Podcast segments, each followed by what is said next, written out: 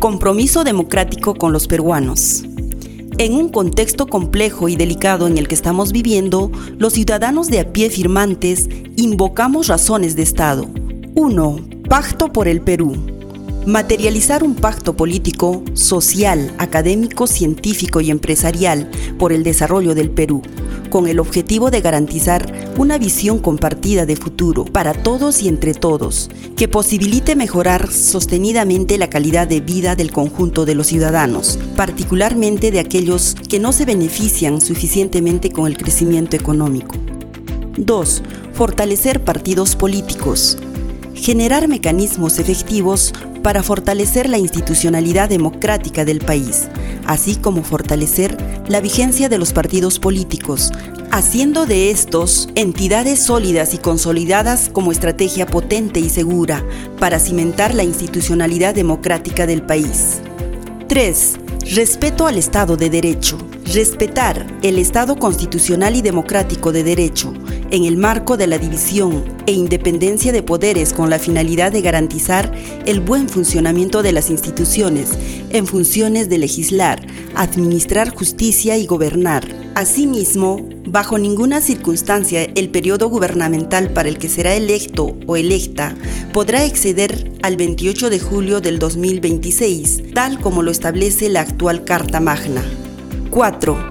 Respeto a la libertad de expresión y de prensa. Respetar y garantizar de forma irrestricta la libertad de expresión y de prensa, porque son mecanismos más avanzados para el ejercicio de los derechos humanos, así como para el contrapeso a la tentación totalitaria de los gobiernos. 5. Reforma del Poder Judicial.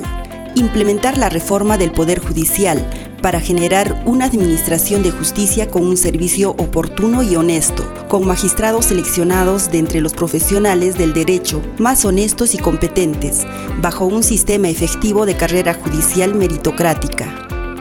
6. Reforma del sistema de salud. Implementar una reforma del sistema de salud, iniciando por mejorar la infraestructura, el equipamiento y el personal que permita asegurar la provisión universal de calidad y oportuna de los servicios de salud. En el inmediato plazo, implementar un plan de emergencia sanitaria para afrontar con efectividad la pandemia COVID-19 desde una visión intergubernamental e intersectorial.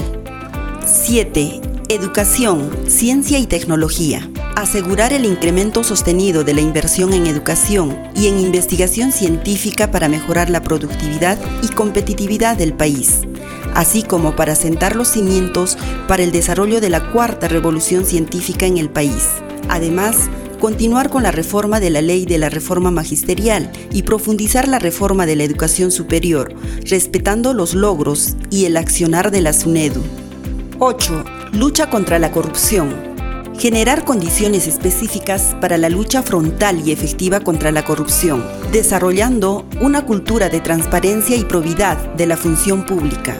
Con este objetivo, incorporar a las oficinas de administración y logística del aparato público a nuevos profesionales probadamente honestos y competentes para usar con responsabilidad, eficiencia y eficacia los recursos públicos que corresponden a todos los ciudadanos. 9 Real meritocracia.